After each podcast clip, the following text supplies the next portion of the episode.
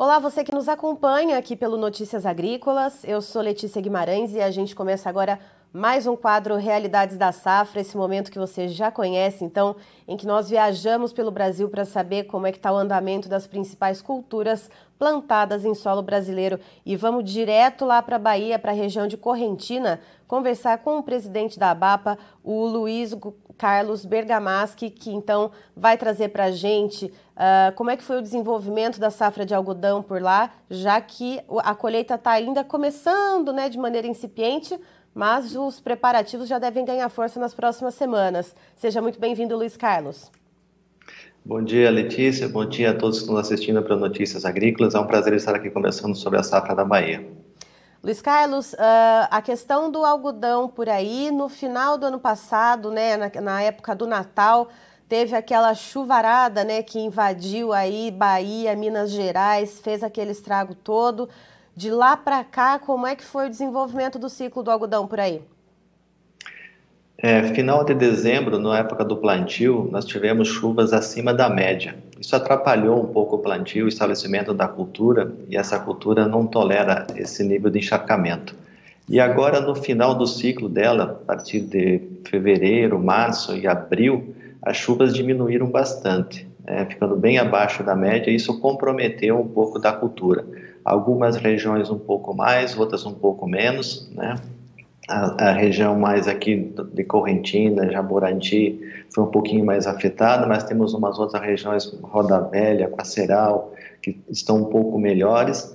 E é uma estimativa nossa, é, nos últimos dias, de uma redução da produtividade da Bahia. Nós tínhamos, é, inicialmente, uma expectativa de colhermos 211 arrobas de algodão por hectare, em função dessa redução da, das chuvas, a nossa estimativa agora é de ficarmos entre 280 a 300 arrobas de algodão por hectare. Isso dá uma redução de 5 a 10%, reduzindo consequentemente a nossa produtividade de pluma também. Estimativa inicial de 588 mil toneladas de algodão em pluma e agora para 530 mil é, toneladas de algodão em pluma.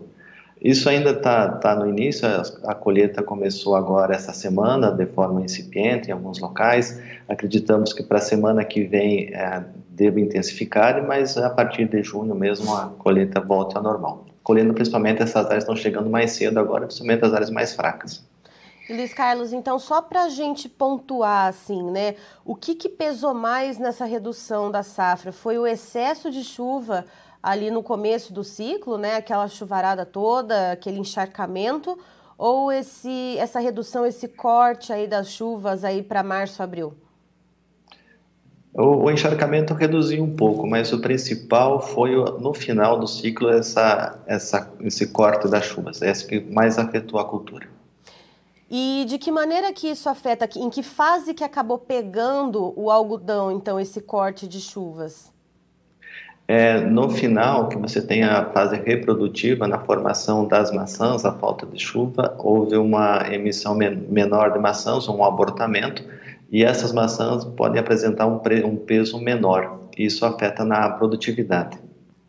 Certo. E aí, então, você fala né, nessa questão da produtividade, uh, tanto do capulho, né, do, do, da pluma com o, o caroço, e também a respeito da pluma.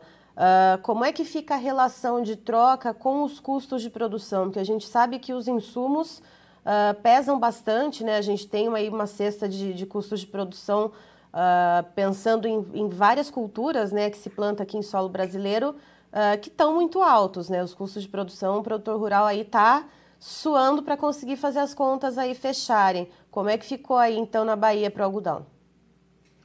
Para essa safra que estamos colhendo agora, os custos foram do ano passado, então são os custos menores e com os preços relativamente melhores. Então não acredito que tenhamos problema com essa safra 22, 21, 22. Agora, para a próxima safra, realmente houve um aumento sistemático dos custos, é, puxado pelos fertilizantes e um pouco de defensivos, mas por outro lado, boa parte disso já foi, já foi adquirido no menor ou maior preço pelo produtor. E muito desse, desses insumos já estão na propriedade. Acredito que uns 70% já deve ter sido comercializado e boa parte disso já deve ter sido entregue. Né? A mesma coisa com, com os defensivos e os fertilizantes. Agora, certamente a margem para a safra 23 será menor do que a margem da, da, da 22, né? E, Luiz Carlos, pensando então nessa questão de preços, de margem, uh, como é que está a comercialização, então, aí para os produtores da Bahia? Né? A, a, que preços que estão se fazendo negócios aí? Uh, esses preços estão satisfatórios? Foi travado uh, algum tipo de, de contrato né, feito anteriormente? Como é que está essa situação da comercialização? É, safra 2021-22, acreditamos que 70% já deva ter sido travados. É, um preço a partir de 80 centos, acho que agora está 1,20, nessa faixa, não, não sei dizer exatamente o preço médio, mas é um preço que remunera a safra 21. A safra 23, eu acredito que está um pouquinho mais lenta em relação aos anos anteriores. Agora com essa recuperação do mercado, o algodão chegando próximo a, um dólar, talvez alguns negócios já devem ter sido efetivados. Até para compensar essa alta dos custos da próxima safra, o preço precisa colaborar, senão a margem vai ficar bem apertada para o próximo ano. Ou seja, o produtor também se garantindo aí, fazendo um caixa para poder ajudar a viabilizar a próxima safra, né? É, realmente o crédito, os juros estão mais altos. Nesse momento, acho que o agricultor deverá participar com um pouco mais de recurso próprio, até para diminuir a sua própria alavancagem para a próxima safra.